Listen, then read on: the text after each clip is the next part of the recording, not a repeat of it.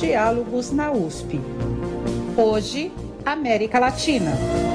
Apresentação: Marcelo Hollenberg e Luiz Roberto Serrano.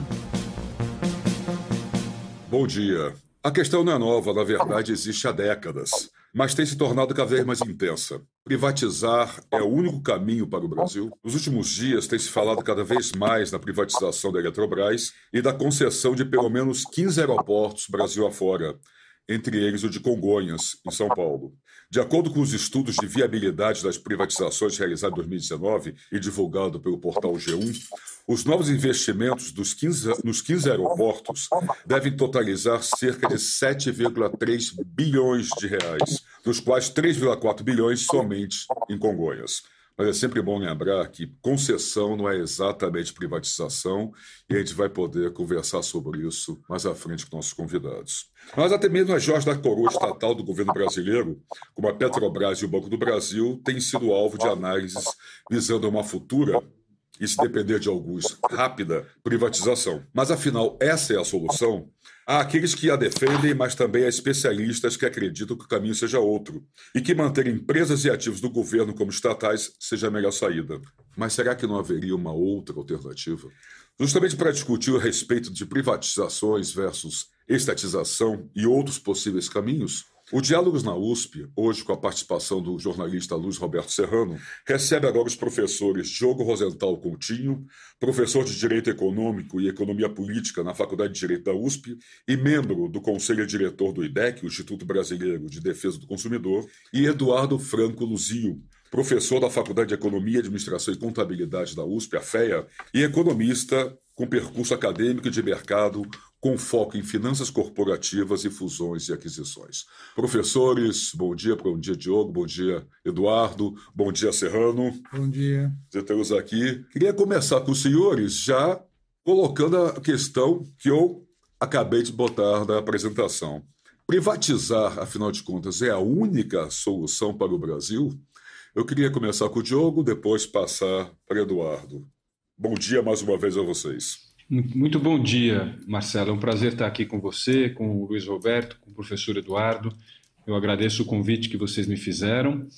E para enfrentar a sua pergunta provocativa desde logo, a minha resposta seria a seguinte: privatizar está muito longe de ser a única saída para o país. Bastante longe. Ela é uma possibilidade, eu nem consideraria a privatização tão importante assim se a gente levar em conta o fato de que é, enfrentar os problemas que o Brasil tem hoje requer é, um projeto de desenvolvimento econômico consistente.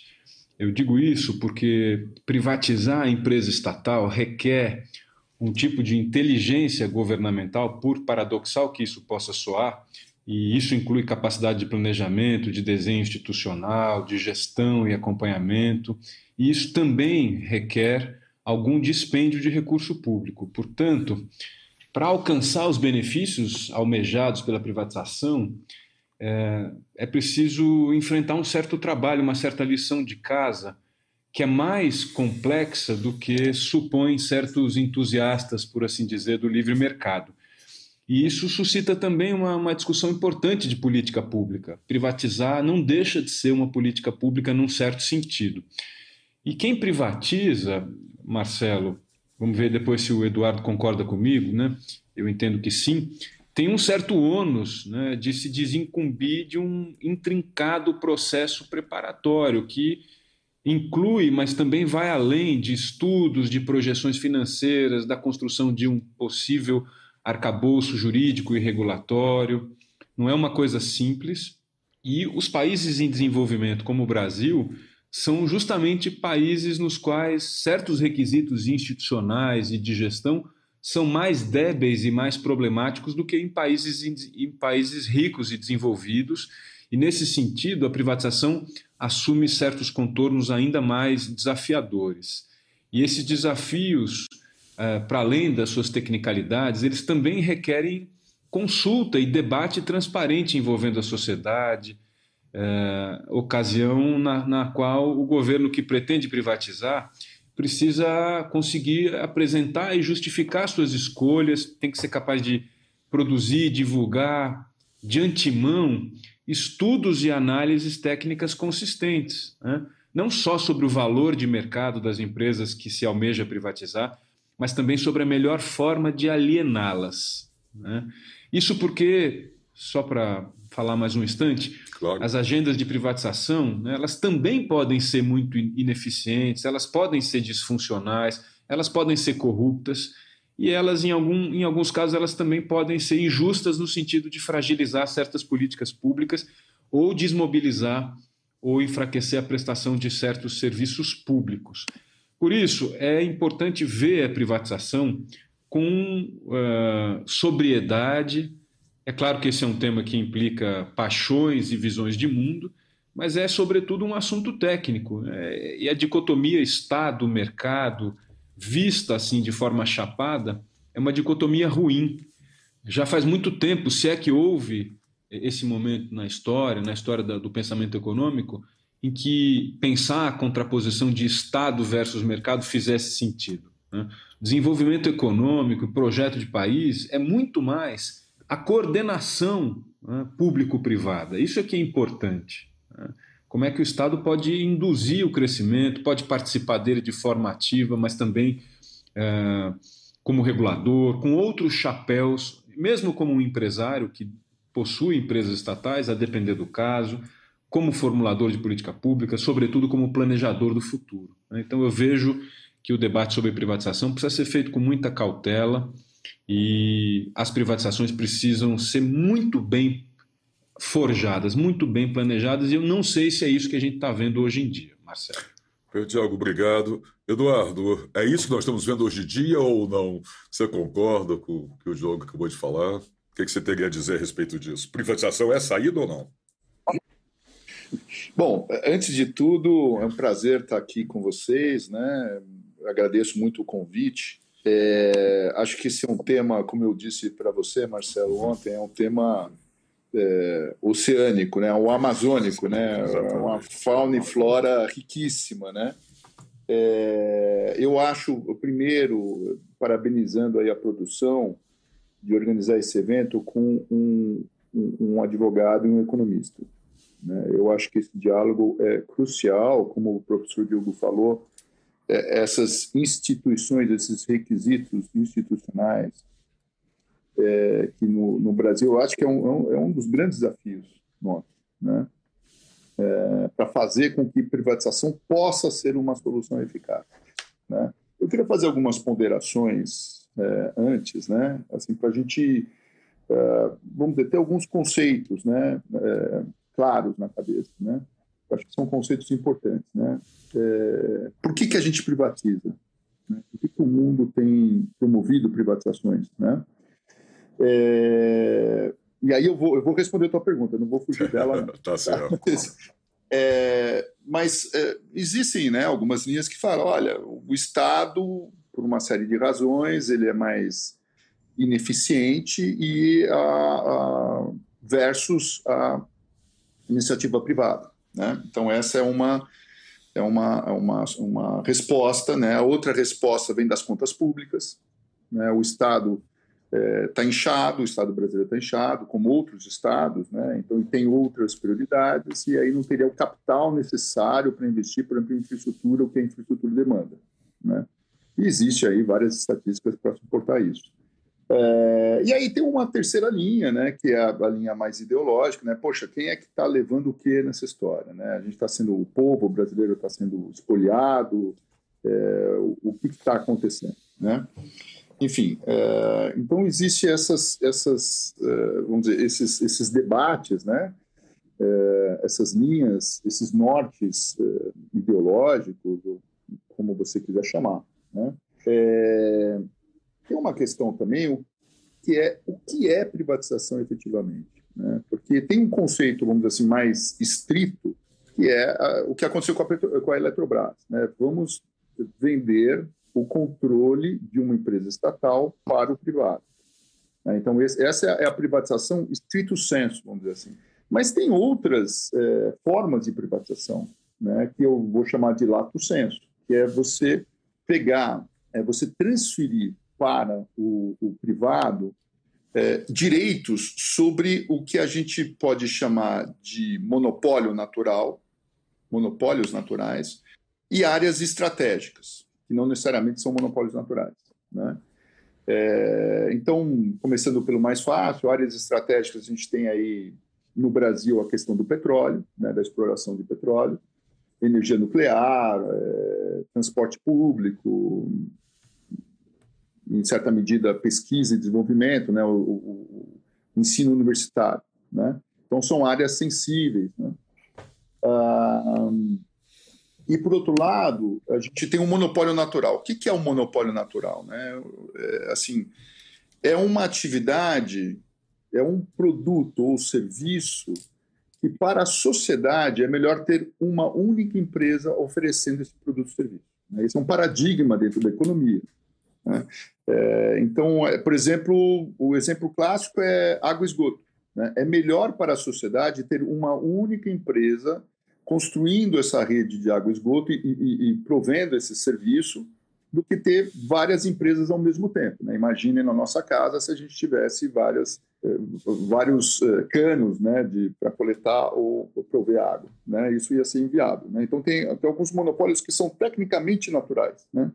E aí, esse monopólio ele produz um, um poder, uma, um poder de mercado que pode ser abusado. Né? Então, enfim, uh, então esses monopólios naturais eles são é, eles são objetos clássicos de uma privatização. Eles podem ser porque o, o, Estado pode dizer eu vou fazer, eu vou prover, ou o Estado pode dizer assim, ok, eu vou é, delegar isso a um terceiro, a um terceiro privado por um tempo e eu vou regular, eu vou monitorar uh, o desempenho desse, desse privado. Né? É, e aí que entra, entra o, o advogado também, o, o, criando as leis e os incentivos e os contratos para incentivar que esse terceiro não abuse do seu poder de mercado. Né? Então tem, tem essas duas dimensões que estão ocorrendo no Brasil e vêm ocorrendo no Brasil há muitos anos, há muitos anos, com eficiência, em alguns lugares com muita ineficiência, né, desastrosos, e outros lugares com resultados interessantes. Então, então eu diria assim, é, a privatização é, é a solução mágica? Não necessariamente. Mas eu, eu, eu, particularmente, eu acredito na privatização, nos méritos da privatização, só que ela precisa ser muito bem planejada, ela precisa ser muito bem executada, tanto no estrito senso quanto no lato senso. Né? É, eu, a minha primeira experiência com, com esse tema foi na minha tese de doutorado, lá em no começo da década de 90, é, com a reserva de política, da reserva de mercado para a informática.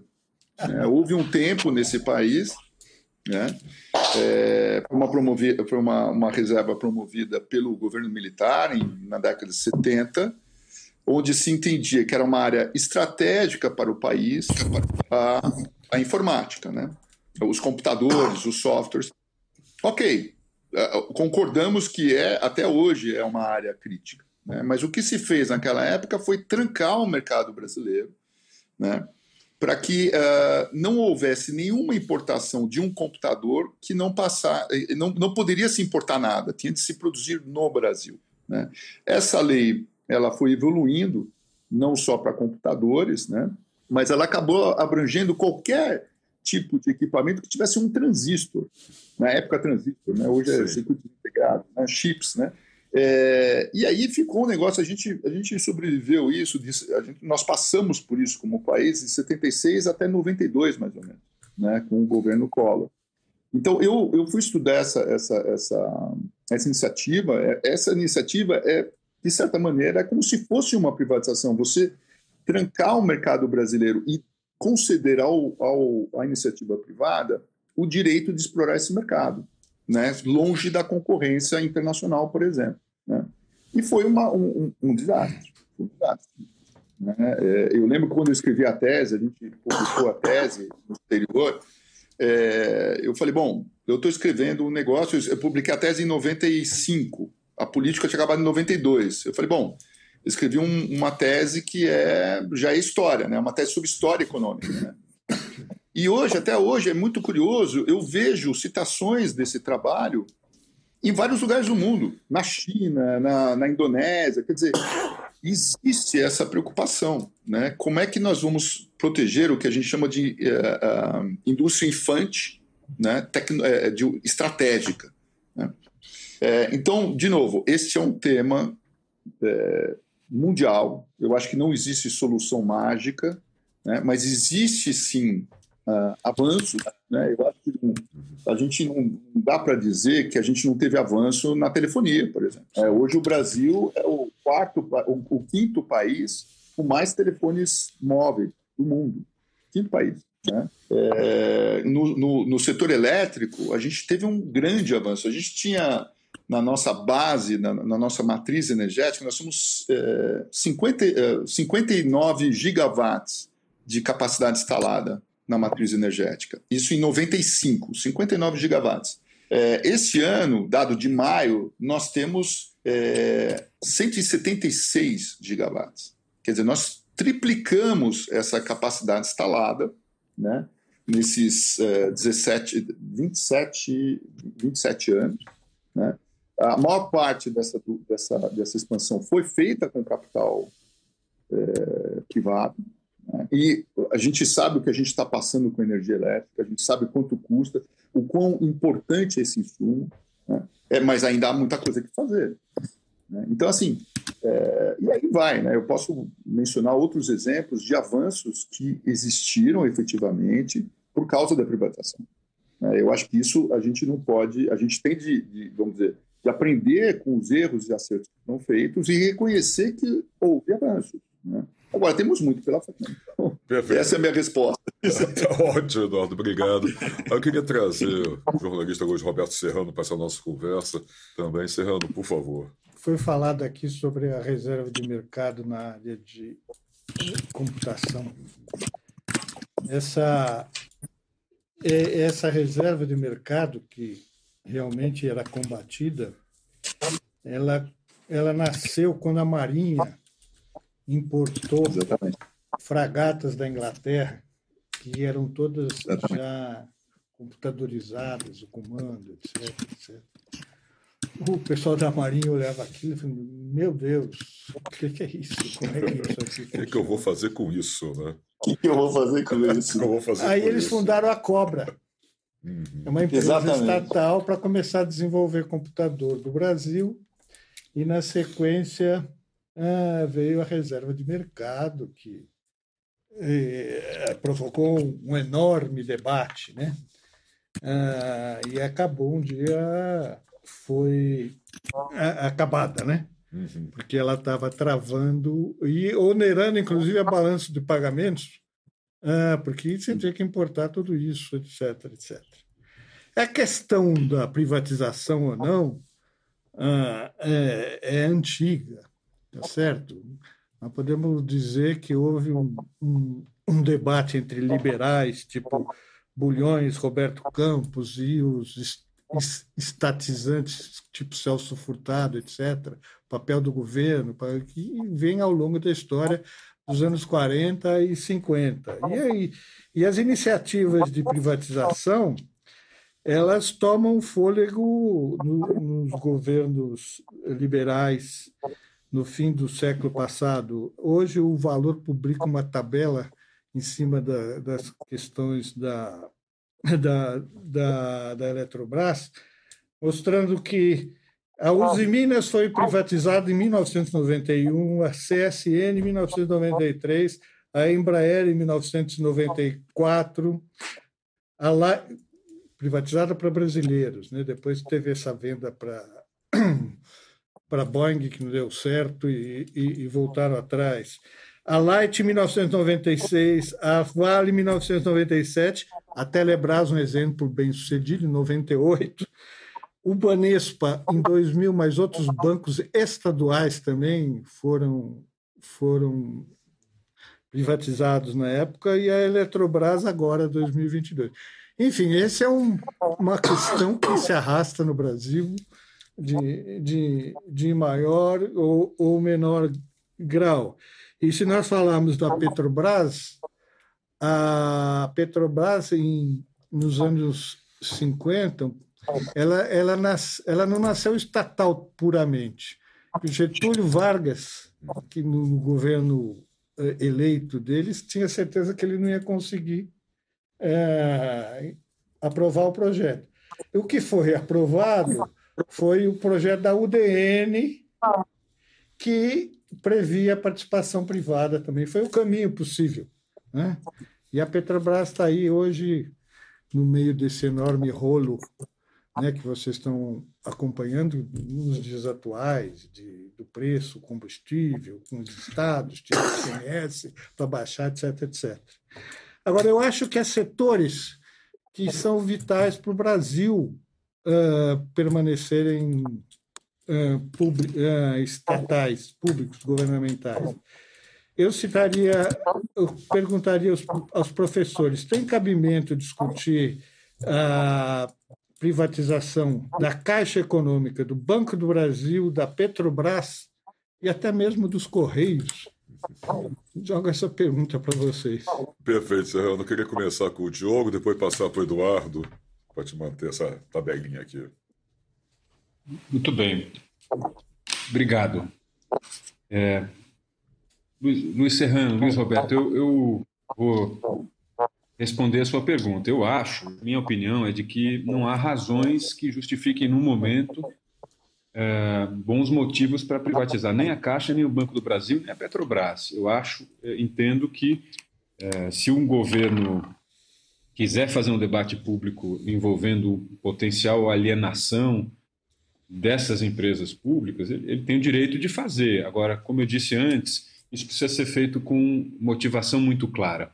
É preciso ter razões, argumentos e um projeto muito transparente e muito claro uh, inclusive para o dia seguinte da privatização, né? porque quando a gente privatiza empresas estatais, sejam elas prestadoras de serviço público ou, ou não, é preciso sempre pensar no que é que vai acontecer com quem comprar e no ambiente jurídico, regulatório, institucional uh, em que essa, essa, este comprador vai atuar. Uh, nada disso é, é simples e quando o atual governo, que é um governo obcecado com uma espécie de ideário ultraliberal, é, que, que não vem acompanhado de suficiente consistência, além de ser um governo autoritário, né, quando isso é discutido assim de forma fluida, torna-se é, temerário. Né? É, inclusive em ano de eleição, discutir privatizações assim. Pegue o caso da Petrobras, que é uma empresa integrada, verticalmente integrada, que tem uma posição tem uma função estratégica, sim. E eu falo em posição estratégica é, não do, de uma perspectiva meramente ideológica de alguém que acha que tudo tem que ser estatal. Eu não acredito que tudo tenha que ser estatal. Mas a Petrobras é realmente uma empresa importante para o país, não é? Então, não, as coisas não podem ser feitas assim é, apenas porque é, conjunturalmente ou circunstancialmente, é, por razões políticas eleitorais ou por causa de uma determinada crise envolvendo o preço do combustível, o preço do, do óleo diesel, o que quer que seja, as coisas não podem se misturar. Né? Então, é, de novo, a, privatização é algo é, muito, muito importante e, e delicado para ser feito a toque de caixa. Se é verdade que empresas estatais podem ser menos eficientes que empresas privadas, é igualmente verdadeiro que essas empresas é, podem é, deixar de atender a certas expectativas e objetivos de interesse público por falta de clareza, por falta de planejamento, por processos de privatização mal feitos. Os processos de privatização têm uma economia política por trás. Sempre alguém vai, vai ganhar. É possível que gente e, e, eh, interesses eh, de consumidores ou outros interesses organizados ou menos organizados percam. É preciso eh, discutir quem decide, quem controla, quem regula, quem vai gerir contratos, quem vai arbitrar conflitos, como é que essas decisões vão ser convertidas em novos arranjos e, e, e, e construções jurídicas ou construções institucionais. E, nesse sentido, né, a privatização passa pela habilidade de se construir, falo isso com o chapéu aqui de alguém que é da área do direito, um figurino jurídico adequado dentre as distintas possibilidades e combinações que se apresentam é, aos, a, a, a, esse, a, esse, figurino, a esse tipo de, de escolha correspondem diferentes ferramentas e processos. Como disse aqui o, o Eduardo, uma privatização pode, em termos práticos, se traduzir numa transferência de ativos por meio de leilões, pode ser uma venda em bolsa, como é o caso da Eletrobras, mas também pode ser, num certo sentido, mais lato, como disse também aqui o Eduardo, é, uma desestatização na forma de concessão de serviço público combinada com um arcabouço regulatório, pode ser uma PPP, pode ser alguma forma de terceirização com participação minoritária do Estado, pode haver muitas possibilidades e formatos diferentes. Ou seja, o tudo ou nada não é um bom ponto de partida. Né? Não é um bom ponto de partida. É, o que, eu repito, nós não enxergamos hoje, né, porque esse debate está contaminado por uma visão de mundo é, obcecada com a capacidade do mercado regular-se a si mesmo e com a capacidade é, do Estado de não. A, a, com a premissa, contaminada pela premissa de que o Estado é intrinsecamente ineficiente, que as empresas estatais são ruins por natureza. Né? Deixa eu só isso, por um dado, deixa, deixa eu só por um dado, contaminado também pelas necessidades de caixa do governo, que acaba pegando o dinheiro da estatização e joga no bolo do déficit assim para pagar as contas atrasadas, o que é um, um péssimo negócio, pelo menos do meu ponto de vista. Sem dúvida, eu estou de acordo com você, Serrano. É, é, é, é realista pensar que esse tipo de coisa pode ser um objetivo da, da privatização, pagar dívida pública e, e fazer esse tipo de, uh, de, de, fazer esse tipo de opção, mas uh, não é a realidade necessária de um processo de privatização. A gente não privatiza exclusivamente para tapar buraco. É? A privatização tem que ser mais do que isso. Ela precisa ter boas razões. E, de novo, é, sem querer soar repetitivo, eu não enxergo nos debates que a gente, que a gente vê hoje boas razões para quase nenhuma das privatizações que é propalada é, a cada semana pelo ministro da Economia ou pelo presidente da República. Né? É, peguem o exemplo, entre vários, da privatização do SERPRO, que é uma estatal federal de processamento de dados. O SERPRO é uma empresa que tem uma função híbrida de prestação de serviços privados, mas ser também um, um implementador de política pública. Como é possível um governo é, pretender privatizar uma empresa como o, Ser, como o Serpro sem pensar nas consequências que seriam desastrosas na hipótese de um agente econômico privado comprar um Serpro e ter que cuidar é, de dados pessoais é, da Justiça Eleitoral, do CPF, do Detran. É, o Serpro cuida de dados pessoais e, e como eu disse, é, é, um agente partícipe na implementação de política pública. É, como é que é possível imaginar uma privatização que não seja extremamente complexa e cuidadosa? Não, nós, nós não vemos esse tipo de coisa ser discutido. O que nós vemos são arrobos, né? arrobos é, políticos que vêm é, ao humor do, do, processo cotidiano e eleitoral, um ano em que essas coisas estão, se é, tornando muito, muito agudas, e isso é muito perigoso. Eu realmente espero que a incapacidade e a incompetência do governo federal sejam suficientes para evitar que as privatizações aconteçam esse ano. Né? A gente não sabe o que vai acontecer na eleição, né? E eu espero que não dê tempo de privatizar desse jeito nada neste ano, porque é, se isso acontecer, é possível que essas privatizações não venham a acontecer mais. E se um dia vierem a acontecer, talvez elas possam, em alguns casos, ser cogitadas com mais cuidado. Perfeito, é isso, Eduardo. Quer dizer, como o Diogo acabou de falar, que não há boas razões para esse afã privatizante, digamos assim, do governo atual. E aí eu queria incluir, quer dizer, não há nem boas razões, nem política de Estado, política pública pensando nisso, para emendar com o que o Serrano tinha colocado. O que, que você acha disso? Deixa eu só fazer uma observação. Claro.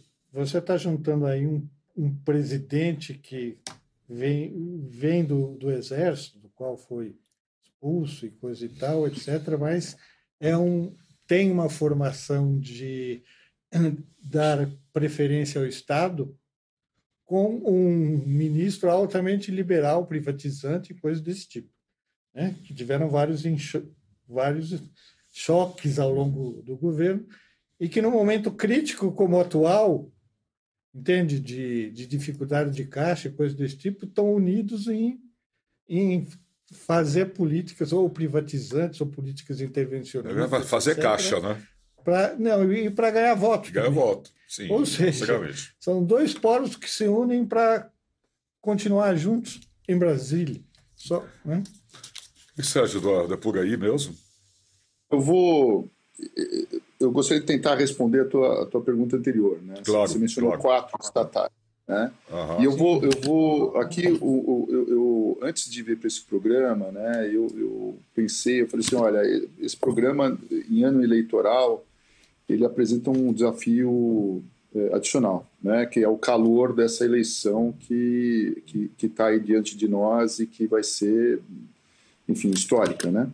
É, então eu, eu vou é, fazer as minhas ponderações, é, tentando tirar o momento atual, o momento atual, tentando olhar isso com, com, de uma maneira evitando esse, esse responder esse momento atual, tá? É, primeiro, eu acho que corrupção, incompetência são fenômenos da natureza humana, quer seja privado, quer seja público. Né? Então, assim, não, não a, a gente achar que o privado não é corrupto, não é incompetente, não é verdade.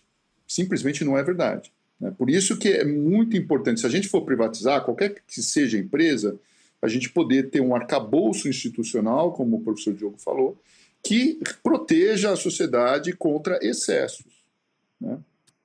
inclusive contra corrupção e incompetência privada. Né? É, em relação a essas quatro empresas que você mencionou, tá? É, o que, que, eu posso dizer como consumidor? Tá? Assim, o correio, eu acho que ele deixa de, ele deixa, ele tem um serviço ruim. Ele tem um serviço ruim, né? como consumidor. Né? Ele tem um monopólio de uma, de, um, de, uma atividade e durante anos, né, exceto o ano passado, o, o, o, o correio deu prejuízo. Né? Então é uma coisa impressionante, como é que uma empresa que tem um monopólio de alguma coisa dá prejuízo. Né? Quer dizer, tem alguma coisa errada. E presta um serviço ruim, um serviço crítico, um serviço logística, que está sendo prestado de outras maneiras pelo, pelos aplicativos, pelos Ubers da vida, causando uma série de transtornos e riscos para os, as pessoas que operam essa, essa, essa atividade de logística, que poderia pelo menos em boa parte, ser é, é, fornecida pelo, pelo correio. Então, é a primeira coisa. Segunda coisa, Banco do Brasil. Eu vou dar meu depoimento como consumidor. Eu fui tentar, na época, um, uns anos atrás, eu estava cansado desse oligopólio é, Bradesco, Itaú, Santander, que cobram tarifas altas. Eu fui tentar abrir uma conta no Banco do Brasil. Eu fui numa agência perto do meu escritório, três horas da tarde, olha, eu queria abrir uma conta. Ah, você tem que falar com o gerente, ok. Mas ele está em almoço. Volta amanhã. Pô, três horas da tarde, bom, tá legal. Voltei no dia seguinte, às 11 horas da manhã. Por favor, queria falar com o gerente. Ah, está no horário de almoço. Eu não consegui abrir a conta. Então, assim, tem alguma coisa errada. Né? Agora, o que fazer com o Banco do Brasil, o que fazer com a Caixa, o que fazer com o Correio, concordo. Precisamos estudar, precisamos ver a melhor maneira o que, que a, a, Caixa Econômica é boa de fazer? O que, que o Banco do Brasil é bom de fazer, que, que cabe, que seria interessante ter o Estado controlando isso? E o que, o Correio é, é, também é importante fazer. A gente sabe que o Correio é, ele atinge cidades longínquas do Brasil que talvez na iniciativa privada não atingisse.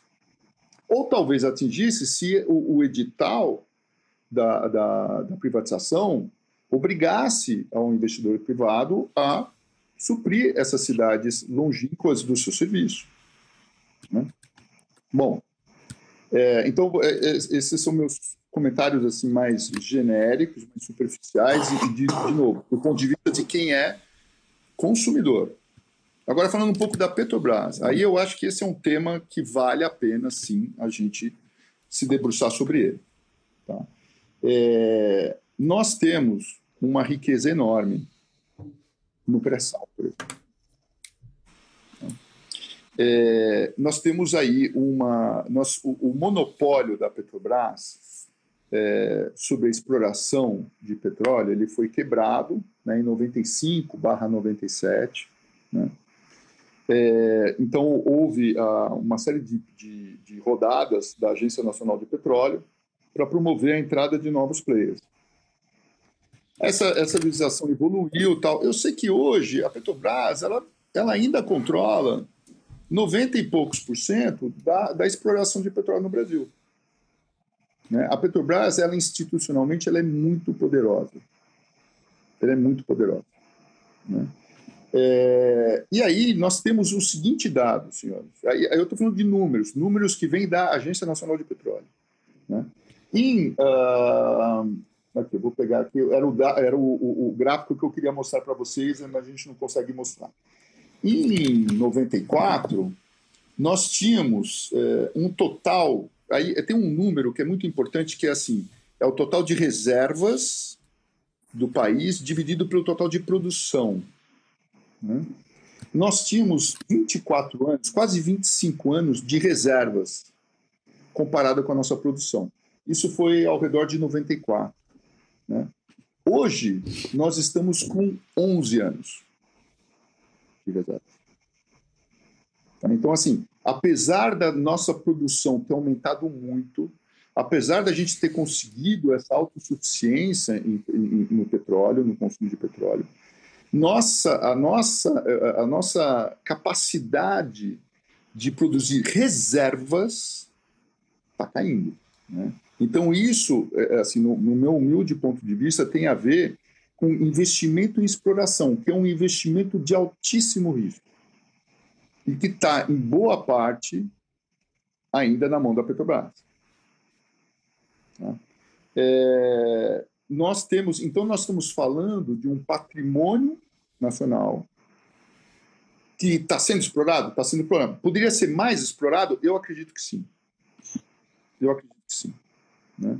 É, aí tem uma discussão, poxa, mas produzir petróleo eh, e o CO2 e o, e o arranjo climático, né, e, e, o aquecimento global. Sim, nós temos essa, esse problema no mundo todo. Né? Eu, eu tenho um, um, um, americano chamado Daniel Yergin, ele é um grande uh, conhecedor dessa área de petróleo. Ele falou, olha, o, livro dele que ele lançou uh, o ano passado, né, ele fala nos anos 90, 80% da produção é, de energia no mundo vinha de combustíveis fósseis. 80%. Hoje, é ainda 80%.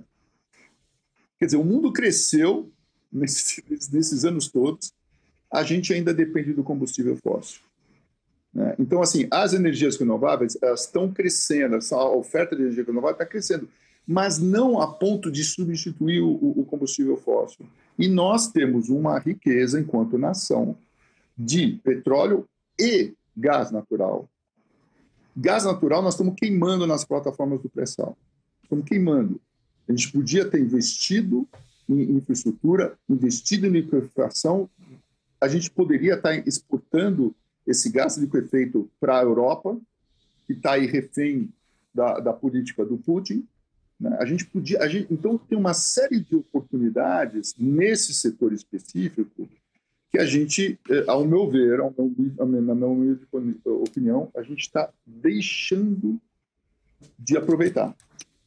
E assim, é, por mais competente que seja a Petrobras, né? não estou não tô desconfiando da, da, da, da, da possibilidade da Petrobras, ela é uma empresa.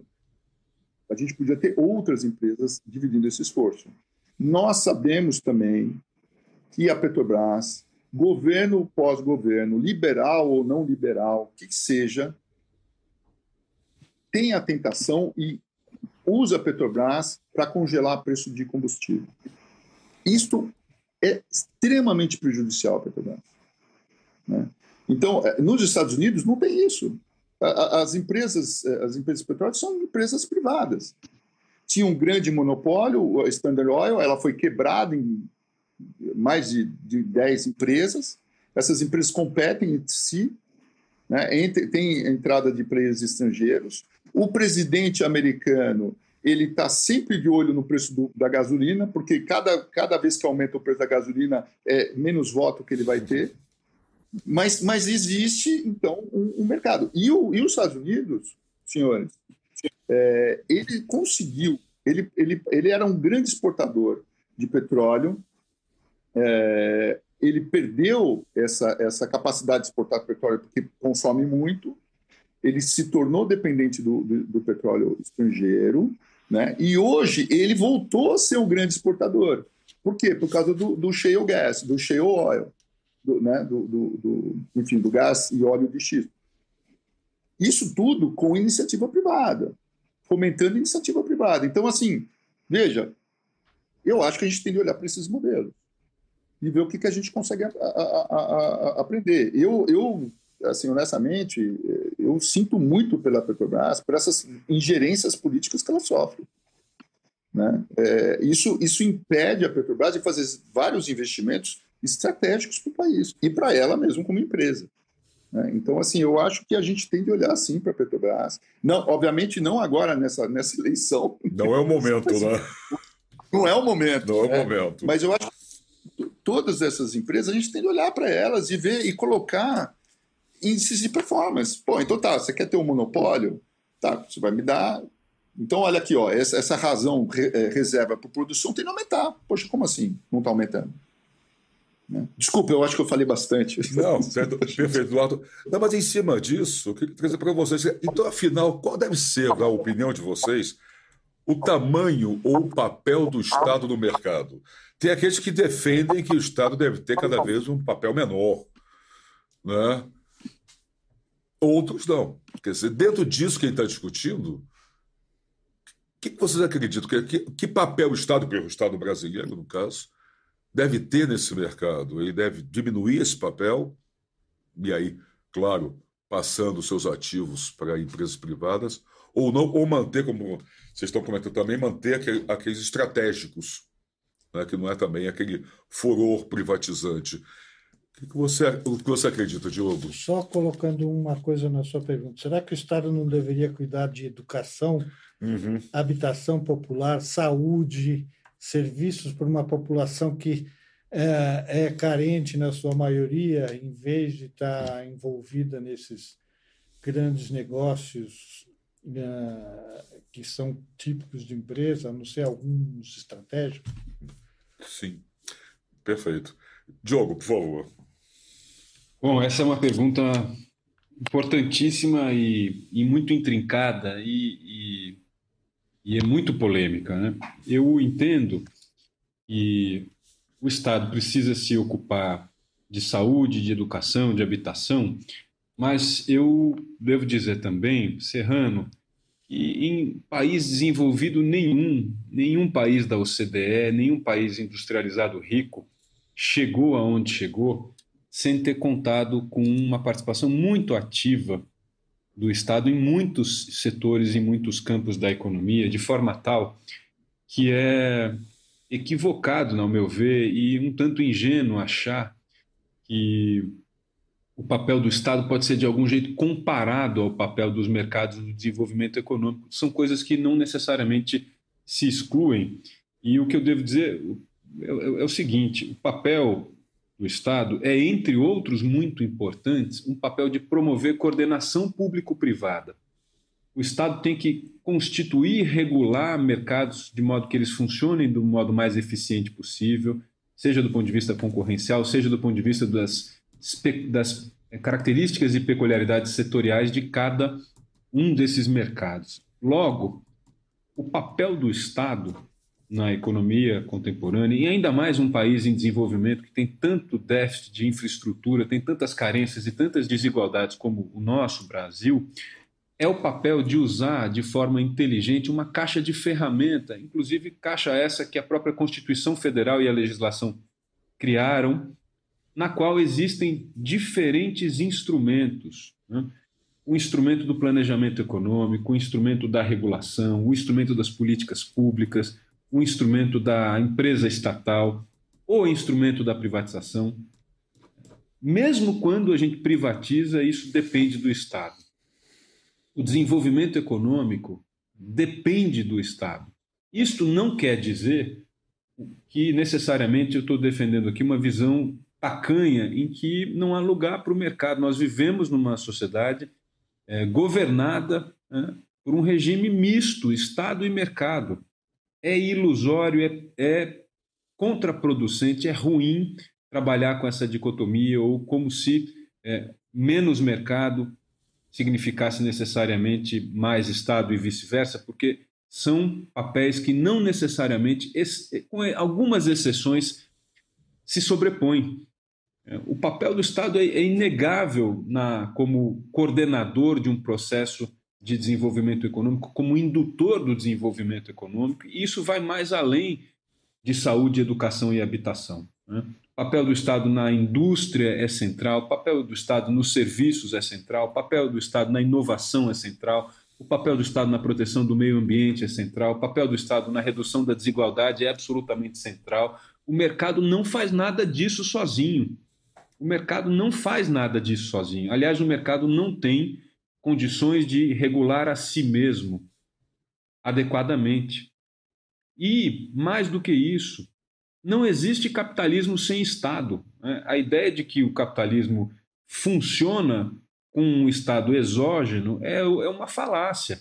De novo, isso não quer dizer que o Estado tem que fazer tudo, que o Estado tem que ser autoritário, que o Estado tem que ser é, repressor dos espaços nos quais o mercado funciona bem ou pode funcionar melhor do que a ação governamental. A inteligência do Estado pressupõe, entre outras tantas coisas, a capacidade de analisar onde ele, Estado, deve atuar e onde ele não precisa atuar. Né? Só que para isso tem que ter clareza, tem que ter discernimento e tem que deixar um pouco certas ideologias de lado. Então, eu sou alguém, para resumir o ponto, que acredita que num regime democrático há um papel absolutamente central para o Estado no desenvolvimento econômico, sem que isso se traduza em estatismo e em autoritarismo e falta de transparência. Perfeito, Diogo. Obrigado. Queria trazer para o Eduardo. Eduardo, o Eduardo comentou, perdão, o, Diogo comentou duas frases, duas expressões. É a caixa de ferramentas que nós temos aí, que o Estado tem na mão, e o papel do Estado que é constituir relações público-privadas. Esse Estado tem conseguido fazer isso, tá, tem, tem, sabido mexer nessa caixa de ferramentas e tem constituído essas relações ultimamente, nos últimos anos? para aproveitar não, não. a colocação aí? Acho que não. É, em algumas áreas sim, em outras áreas não, é, eu acho. Né? É, assim, mas eu, eu, primeiro eu queria dizer assim, que eu concordo 100%, absolutamente 100% com o que o professor Diogo falou. 100%. Né? É, acho que, de novo, a iniciativa privada, a privatização é a palavra mágica? Não, a gente já teve exemplos disso. Né? No Brasil do, do século, do começo do século XX, nós tínhamos um duopólio no setor elétrico. Light e Amfort. Eram duas empresas americanas, ou canadense e americana, que tinham um monopólio sobre geração de energia elétrica no Brasil. Não deu certo. O Brasil teve crises de abastecimento no, no começo do século, e aí veio, se criou a Eletrobras, se criou Furnas, e Pronto. E, e, o Estado construiu uma base importantíssima de geração de energia, só que essa capacidade de investimento foi se exaurindo. E aí, então, a gente passou lá 50 e tantos anos com, com a Eletrobras fazendo os investimentos é, que ela podia fazer. Também, de novo, controle da, da conta de energia para fazer controle de inflação. A mesma, a me, o mesmo mal que acomete a, a, Petrobras hoje entendeu? Aí até que um certo momento vamos vamos é, privatizar o setor elétrico e aí nós temos resultados interessantes que a gente não conseguiu ter com o, governo naquele momento que o governo estava vivendo, porque no momento anterior, lá em 1920 e tal, o governo fez um belíssimo trabalho. Entendeu? Então, assim, é, é, também existem momentos né, dos governos. Né? É, eu acho que, um, que um, uma das coisas. Ah, por exemplo, o pré-sal. Eu não sei se o pré-sal teria sido descoberto se não fosse a Petrobras. Também essa é uma pergunta né, injusta de se fazer. Mas eu acho que se, se, se, se o setor é, de petróleo no Brasil tivesse 100% na mão de privados, talvez eles não estivessem olhando para lá, para o pré-sal. Né? Talvez, talvez não. Então a Petrobras foi importante. Né? Em, nenhuma, nenhum momento, senhores, por favor, entendam que a minha posição é de privatização radical. Não é isso. Eu acho que a gente tem que fazer. acho que a privatização tem os seus méritos, é, é, especialmente quando feita, quando o desenho de privatização e o seu monitoramento é bem feito. Aí eu acho que tem mérito. A gente tem, tem provas disso também. Né? É, eu acho que um, um, um, papel fundamental do Estado, e a gente estuda isso em economia, a gente tem um conceito em economia, em economia chamado custo de transação. Custo de transação é um conceito lindíssimo, é um conceito assim: quanto custa para eu ter certeza que o meu contrato com o, o, a pessoa que eu tô, a empresa que eu estou comprando um produto um serviço, quanto custa para que esse contrato realmente seja executado? Né? Esse contrato pode ser formal pode ser informal. Né? Então, quanto custa é, é, esse monitoramento, esse reforço das relações de troca entre os agentes privados e públicos? Né? Eu acho o governo, qualquer governo, tem um papel imenso na redução desse custo de transação.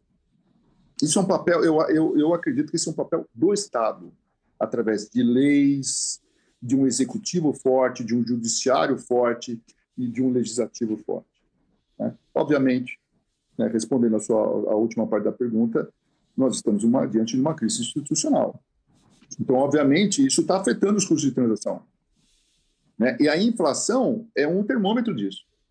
Então, o... espero que eu tenha respondido a pergunta. Perfeito, Eduardo. É, aproveitando o que você falou, todas as iniciativas estatizantes dos anos 30, 40, etc., teriam sido fundamentais para dar partida para um tipo de desenvolvimento que fez crescer um país de, de base capitalista, inclusive, e todo esse movimento, é, essa preocupação com estatização teria que ser pensada dentro de um molde que o professor Diogo Rosenthal falou, tá certo?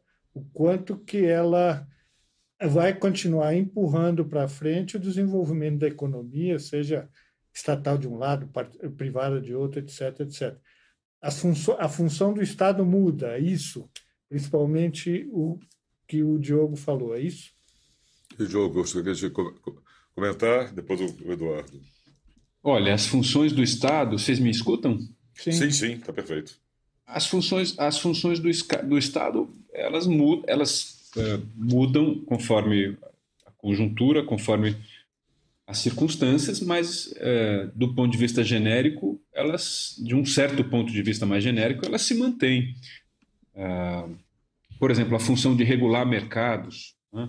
a função de pensar o futuro, de estruturar meios que sejam consistentes com determinados fins que se almeja alcançar, ou seja, a função de planejar, a função de é, promover coordenação, traduzido aqui na linguagem mais econômica pelo Eduardo, como reduzir custo de transação, a função de é, estimular investimento, a função de estimular inovação tecnológica. Essas funções são permanentes. O que essas funções que são permanentes precisam fazer é se adaptar a certos contextos que esses sim mudam né? E aí a ação do Estado precisa ser minimamente capaz de se, de se atualizar, de, se, uh, de aprender com o, o, processo de implementação, de incorporar conhecimento, de, de ter margem de manobra para tentativa e erro, para incorporação de aprendizado. Eu diria então que eh, a resposta para a pergunta é, é, sim e não, porque essas funções do Estado permanecem é, as mesmas de uma certa perspectiva mais genérica, mas elas não são as mesmas se você olhar é, de um certo ângulo mais específico por duas razões. Porque as funções do Estado são sempre setoriais e cada setor da economia requer um tipo de atuação governamental. Não dá para dizer que o papel do Estado nas telecomunicações é igual ao papel do Estado no setor elétrico ou no setor de gás petróleo ou na vigilância sanitária. Isso é uma coisa, então o, o setor importa e os setores são dinâmicos. É, e, além disso, mesmo considerando a diversidade entre setores, as, as funções do Estado na economia também mudam conforme a conjuntura econômica, conforme o cenário.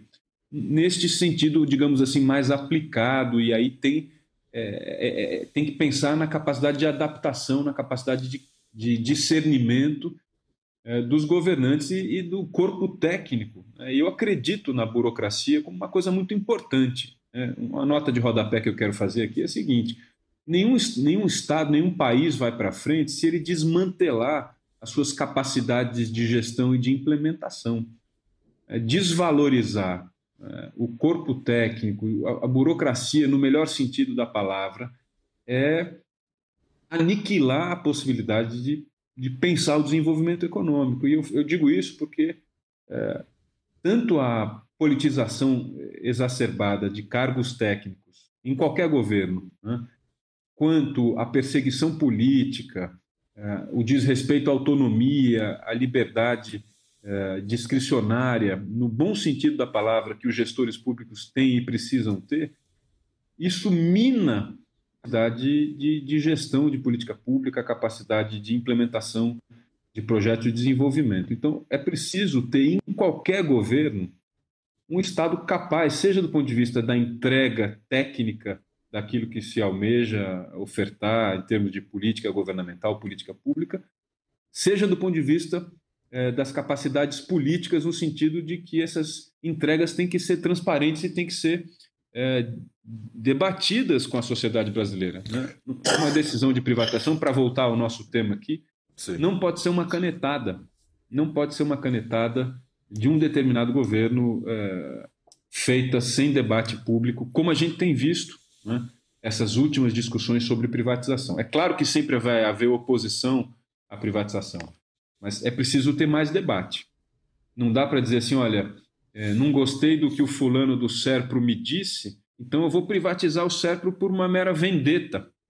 Ou então, não estou gostando do que o presidente da Petrobras fez, um presidente, aliás, que eu mesmo pus lá, então vou vender a Petrobras porque eu tô, estou aborrecido ou estou melindrado com a política de. Não dá para fazer assim. Isso é primitivo. Uhum. Né? Primitivo. Perfeito. É isso aí, Eduardo. É por aí o caminho que você tem a dizer a respeito. Eu, eu novamente concordo 100% com, com o professor Diogo. É, eu acho que à medida que a tecnologia vai, vai mudando, não só as contas públicas, o estado das contas públicas, mas a tecnologia, o, o papel do Estado vai mudando né, realmente. Mas tem, tem alicerces básicos, né, principalmente num país desigual como o nosso. Né, realmente o, o, o, governo tem um, tem um papel fundamental. Eu acho, eu falei lá do aumento do custo de oportunidade, houve, houve certos avanços também, recentes. Né, eu, eu posso mencionar que a autonomia do Banco Central, com o objetivo de combate à inflação. Eu acho que inflação é um grande. É, é, é a inflação descontrolada, é um grande. É, é muito prejudicial à sociedade como um todo, especialmente às classes com menor renda, que estão mais expostas a, a, aos efeitos inflacionários. Então, acho que o, essa conquista do, da autonomia do Banco Central, que já vem sendo debatida há mais de 10 anos, que foi finalmente almejada recentemente, acho que isso foi uma grande conquista. No setor agrícola, também, reduzindo o custo de transação, uma série de iniciativas do governo, por exemplo, para digitalizar a cédula do produtor rural, para digitalizar os, o, o, acesso aos cartórios, isso tudo ajudou a diminuir mais a tecnologia, a tecnologia de satélite, né? Isso tudo veio a reduzir o risco de crédito do setor agrícola, que é um uma, uma locomotiva desse país. Né? Então, eu quero dizer assim que houve avanços assim para todo mundo, né? Para a gente também ver que teve coisas que avançaram, né? É, apesar de, de, toda, de todo, todas as coisas que não estão que estão retrocedendo, houve certos avanços, eh, na minha, no, no, meu entender, certos avanços em certos setores.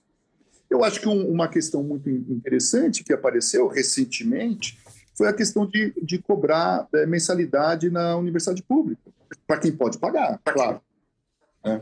Eu acho isso, é, eu acho que isso apareceu nesse momento de eleição, né?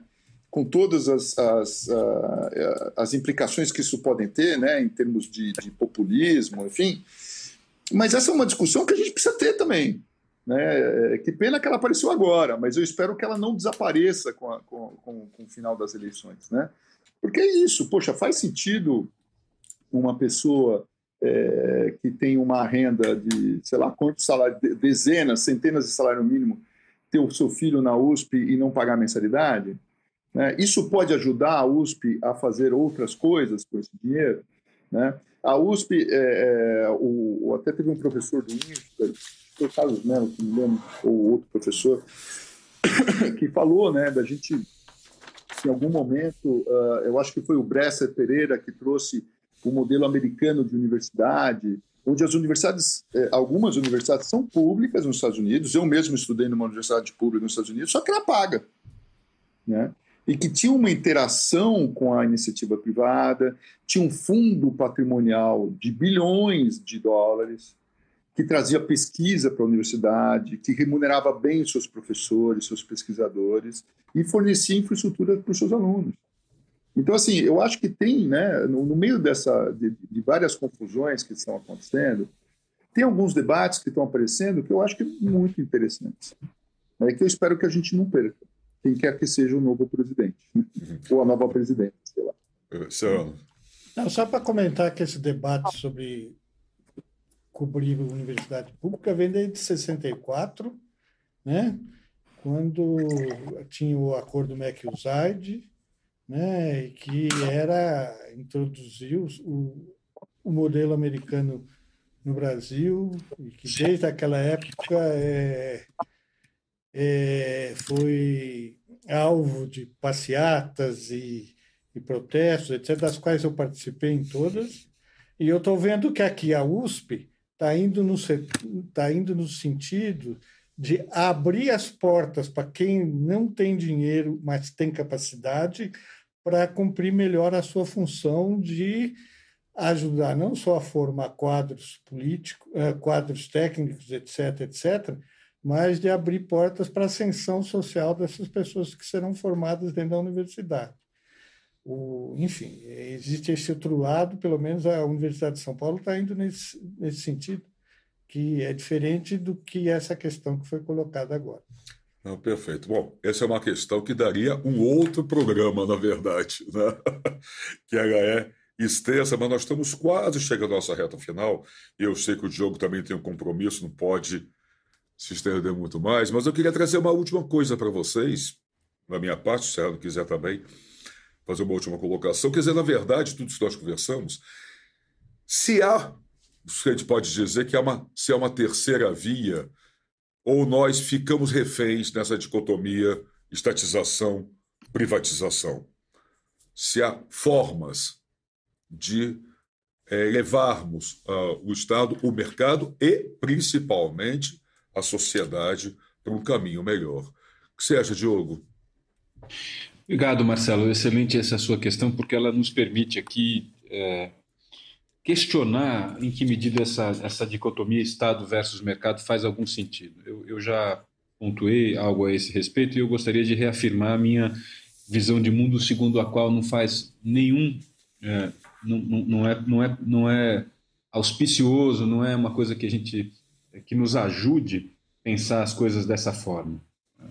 Eu não acredito que Estado e mercado devem ser, devam ser pensados ou contrapostos dessa forma como alternativas. O papel do Estado é um, o papel dos mercados é outro, eles podem se transformar ao longo do tempo, pode haver razões que justifiquem privatizações. Hoje, por exemplo, as privatizações do setor de telecomunicações mostraram historicamente que fazem que fizeram sentido. Uh, a gente tem mais competição, apesar de muitos problemas uh, regulatórios e problemas envolvendo os direitos do consumidor. essas privatizações geraram alguma, alguma dinamização, geraram algum tipo de benefício geral. É, no passado, é, isso era uma, uma questão menos clara. E, e, então, mesmo que com o passar do tempo as, as funções do Estado e as funções do mercado possam se alternar aqui ou ali, é, pensar Estado contra mercado ou vice-versa é alguma coisa que mais atrapalha do que ajuda. Quem quer que seja, sejam os mais liberais, sejam os mais, digamos, keynesianos, mais intervencionistas ou mais desenvolvimentistas, como queira. Tanto um grupo quanto outro pode se prejudicar muito e pode empobrecer muito o seu debate se enxergar as coisas desse jeito. Né? Então, repetindo uma coisa que me parece muito importante. Se o capitalismo, em larga medida, depende de coordenação público-privada para viabilizar crescimento, crescimento é, com justiça social, crescimento com proteção do meio ambiente, com respeito aos direitos humanos, etc., etc., é preciso que o mercado seja regulado, seja regulado num sentido muito amplo, mas também no sentido específico e setorial, e que ele seja coordenado pelo Estado. Ou seja, o Estado ele é agente econômico mas tanto quanto ou mais do que isso, o Estado é o coordenador das relações privadas, não no sentido de que ele as substitui, mas ele as dá para as relações privadas, o Estado tem um papel de dar contornos. O Estado é, é, através do direito, através da regulamentação jurídica, das instituições públicas, mas também das instituições privadas, é um artífice importante do mercado. Então, é, é, ilusório enxergar a forma de um, enxergar essa dicotomia como se né, é, o Estado pudesse ser substituído pelo mercado em tantas coisas quanto alguns pretendem. A questão é muito mais como o Estado faz, né, com que grau de competência, com que grau de transparência o Estado é capaz de fazer as coisas. É, e pressupor que o Estado é sempre incapaz e que o, que o mercado é melhor é tão ruim quanto pressupor que o Estado é capaz de fazer tudo sozinho e que o mercado só quer saber é, de é, interesses privados e que nunca é capaz de produzir nenhum tipo de ganho de bem-estar coletivo, que não é verdade. Né? O capitalismo também entrega melhoria das condições de vida. Né? O que é que a gente tem 10 marcas de pasta de dente no supermercado, 10 marcas de sucrilhos no supermercado, porque o capitalismo entrega entrega isso. Né? Então, é, as coisas não são, não podem, não devem, não podem ser vistas de um jeito tão simplório.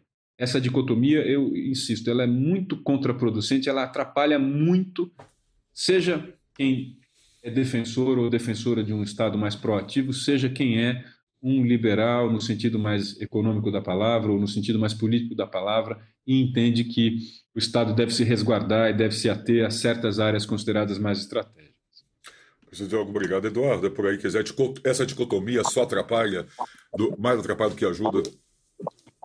Concordo 100% com o professor Diogo. 100%. Brilhante explanação. Brilhante. 100%. Não tenho nenhum reparo a colocar. Eu acho que um exemplo muito interessante e voltando ao tema das universidades, é a instalação das cotas. Da instalação das cotas. É, eu acho que esse é um programa necessário, é, é um programa que, eu, na, no meu ponto de vista, está é, trazendo frutos, está tá sendo eficiente. Né? É um programa que eu acho que na iniciativa privada não sei se teria tido esse, essa dimensão que teve uh, uh, através da intervenção pública, né, de 50% das vagas na, da USP hoje uh, poderem ser ocupadas por estudantes de baixa renda. Né. É, eu acho que todos esses comentários que eu fiz sobre pagar a mensalidade na USP, obviamente, reforçando, eu estou falando cobrar de quem pode pagar, né? Tá certo? Que a gente sabe que a gente tem alunos que podem pagar isso. Para quê? Para reforçar a, a universidade, inclusive para apoiar esses alunos que muitas vezes eles, eles entram na universidade, mas não têm como pagar o transporte público, moram longe da universidade, né? Tem, tem o absenteísmo é uma, é uma questão importante, né? Então, eu acho que esse é um exemplo de, de, de vamos dizer, de, de, de, uma intervenção estatal extremamente oportuna, é, necessária nesse país que a gente vive. Né? E é um exemplo de, de, como é como o Estado tem um papel meritório é, para atuar é, junto, não só as suas. Porque a gente está falando da USP, a USP é um, é um órgão do Estado. Né? Então, veja, o Estado interferindo no Estado para melhorar a sua eficiência. Eu acho que o, o eu acredito que o, a máquina estatal, a burocracia estatal, ela pode ser muito aprimorada com instrumentos de, de performance dessa burocracia, inclusive.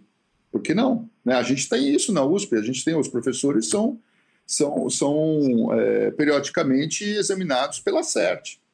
Né? E a gente tem de ter isso no, em outros órgãos é, é, do Estado. Né?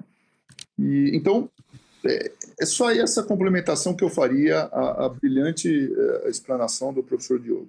É Perfeito, Eduardo, obrigado. É aprimorar a atuação do Estado, é isso aí.